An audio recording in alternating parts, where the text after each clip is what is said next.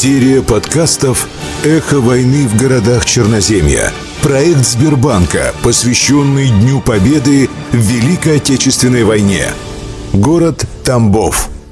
Война глазами очевидцев – в годы войны в Тамбовскую область помимо людей, предприятий и учреждений из западных областей было эвакуировано значительное поголовье скота. К апрелю 1944 года в порядке реэвакуации в освобожденные районы было направлено 50 800 голов скота. На восстановление Воронежа, Сталинграда и городов Донбасса из Тамбова и Мичуринска тогда же ушло 4 полновесных эшелона с лесом, оборудованием и материалами. По мере продвижения линии фронта на запад Тамбовская область оказывала помощь пострадавшим от оккупации территориям, направляя технику и сельскохозяйственный прицепной инвентарь. В Белоруссию было отправлено 667 плугов и культиваторов. В Курскую область 50 тракторов с плугами, 300 тракторов и 100 плугов и культиваторов в Орловскую область, 80 молотилок в Воронежскую область. После освобождения временно захваченных врагом территорий в 1943-1944 годах более двух с половиной тысяч специалистов выехали из Тамбовской области на восстановление объектов народного хозяйства, Воронежскую, Сталинградскую, Ленинградскую и Донецкую области. За 1942-1943 годы населением было собрано и передано Красной Армии 17 703 штуки полушубков, меховых жилетов и ватных телогреек, 193 тысячи пар теплых носков, рукавиц, варежек и перчаток, 17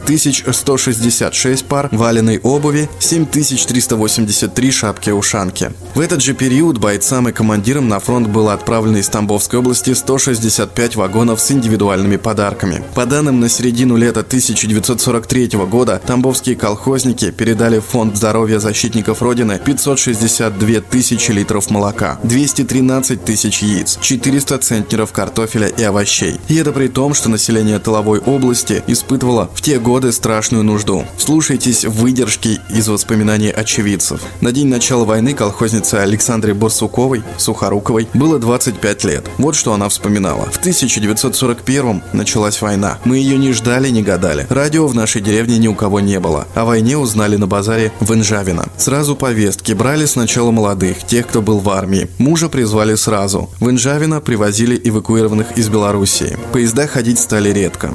Эвакуированные часто теряли своих детей. Много беспризорных ребятишек ходило. Мужа забрали, а я работала. Когда приходила получать зарплату, то нас просили в другой графе расписаться. Это для войны. Хлеб стал по карточкам. Тем, кто на торфу работал, видимо речь идет о заготовке торфа, на одного давали 400 граммов хлеба, по 200 граммов на иждивенца. А в колхозе вообще почти на трудодни не давали. Надюшка в школе училась. Учителя были женщины. Чернил не было, их сами делали. Семечки отмачивали или свеклу красную. А тетрадки на базаре большие деньги стоили. В 1943 году после второго ранения пришел с фронта муж, стал опять работать на торфу. Колхозница военного времени Костина жила в селе Туголуково Тамбовской области. Вот фрагмент ее воспоминаний. В семье нашей было 9 человек. 7 детей, мать и отец. Отец был на фронте. Когда началась война, все очень испугались. Вокруг была какая-то суматоха. Куда-то сгоняли трактора и машины. Вскоре всю технику и лошадей из колхоза забрали. Все работы в колхозе выполняли женщины, дети и старики. Вместо лошадей использовали коров и быков, а на своих участках пахали на себе. Все делали вручную. Поля косили крюками,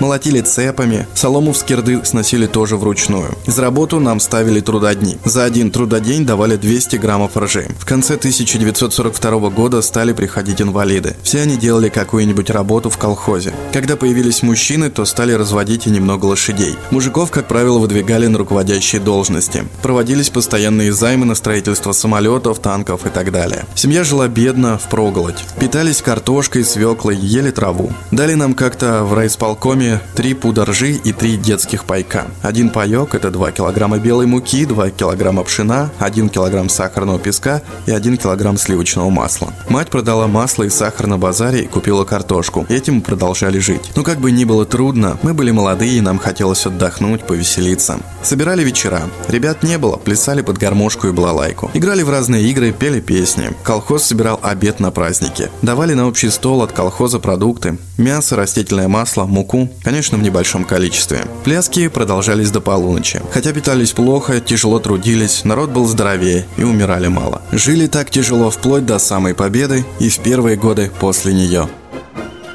В 1941-1945 годах в Тамбовской области размещалось более 250 госпиталей для раненых и больных красноармейцев, которые приняли на лечение свыше 600 тысяч бойцов и командиров Красной Армии, участников партизанских соединений. Уже 10 июля 1941 года было принято постановление Бюро Тамбовского обкома ВКПБ о дополнительном формировании эвак-госпиталей на 10 520 коек в Тамбовской области. Под лазареты передавались здания школ, техникумов, вузов, санаториев, клубов и домов культуры. Наибольший приток раненых пришелся на конец 1941 лето 1943 года, достигая пика до 80 тысяч человек в месяц. Это было в разгар битвы под Москвой, сражений под Сталинградом и на Курской дуге. Процент возвращения раненых в строй из тамбовских госпиталей был наивысшим среди воюющих армий разных стран – порядка 93%, смертность менее полутора процентов. Большую роль в обеспечении работы госпиталей сыграли донорское движение, помощь населения в организации питания и досуга раненых, подготовка медперсонала и работа тамбовских врачей. По данным Тамбовского областного отделения Российского общества Красного Креста было заготовлено крови в 1941 году 269,5 килограмм. В 1942 году 8828,5 килограмм. В 1943 12 616 килограмм. С февраля 1944 по апрель 1946 года на архиерейской кафедре в Тамбове служил архиепископ Лука. В миру доктор медицины Валентин Феликсович Войно-Есенецкий, который одновременно работал консультантом и хирургом в местных госпиталях, ныне причисленный Русской Православной Церкви к лику святых как святитель Лука.